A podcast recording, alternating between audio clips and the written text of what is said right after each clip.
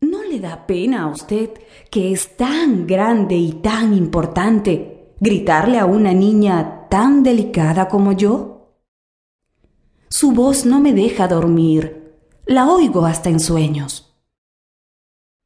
En su niñez, ella misma lo ha confesado, mantuvo una relación entrañable con su hermano Pablo, a quien idolatraba, tal como ella lo ha confesado en sus memorias siendo apenas una niña de 10 años, ver llegar en su precioso caballo al atractivo hermano y escucharlo tocar la guitarra, la enamoró de una manera tan inocente e inesperada que para calmarse debía pasar tiempo con él, sin importarle descuidar sus estudios y sus deberes en la casa.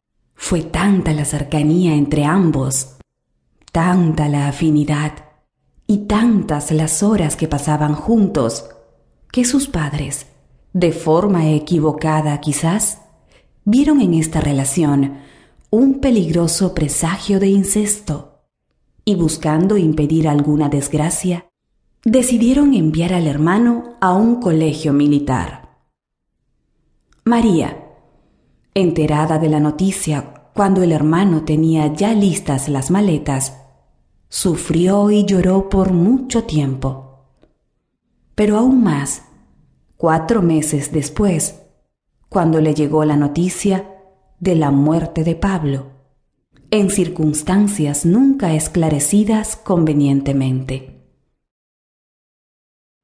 La versión oficial fue que se trató de un suicidio, pero la verdad de María es que alguien lo mató por la espalda otros han dicho que fue el mismo joven el que se suicidó, atravesado por la pena de no ver a la hermana tan amada. Como fuere, lo cierto fue que el desconsuelo en la joven María fue enorme. No pudo calmarse ni siquiera en su vejez, pues siempre, en todas las entrevistas que le hicieron sobre su vida, mostró su pesar por esta desaparición. Sin la presencia del amado hermano, María Félix creció en un ambiente sólido en cuanto a presencia familiar, y donde la educación y la cultura no eran lejanas a ellos, mostrando desde muy joven un temperamento notable, una energía distinta a otras mujeres, muy pronto se hizo célebre por su extraordinaria belleza. No obstante, su durísimo carácter venía de nacimiento como una marca indeleble.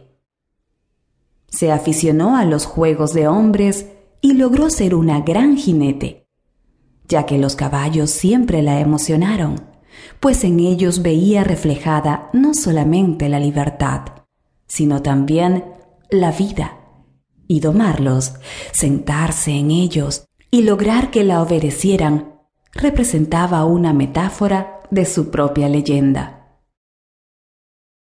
Además de su creciente independencia, su enorme belleza empezó a despuntar con una energía que la hizo sencillamente irresistible.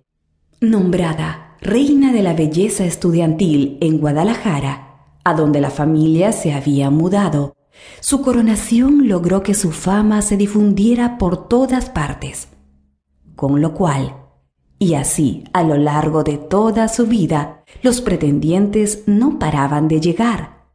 Los suspiros se multiplicaban, mas ella siempre conquistó sin dejarse jamás conquistar. Es la mujer quien elige, no al revés, afirmó en diversas ocasiones alabada por todos.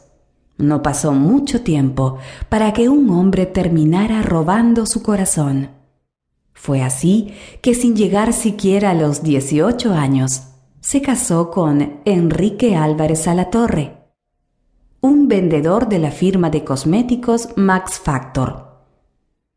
La pareja, desbordada inicialmente por la pasión, se mudó a casa de Enrique y luego a un amplio departamento donde nacería su primer hijo.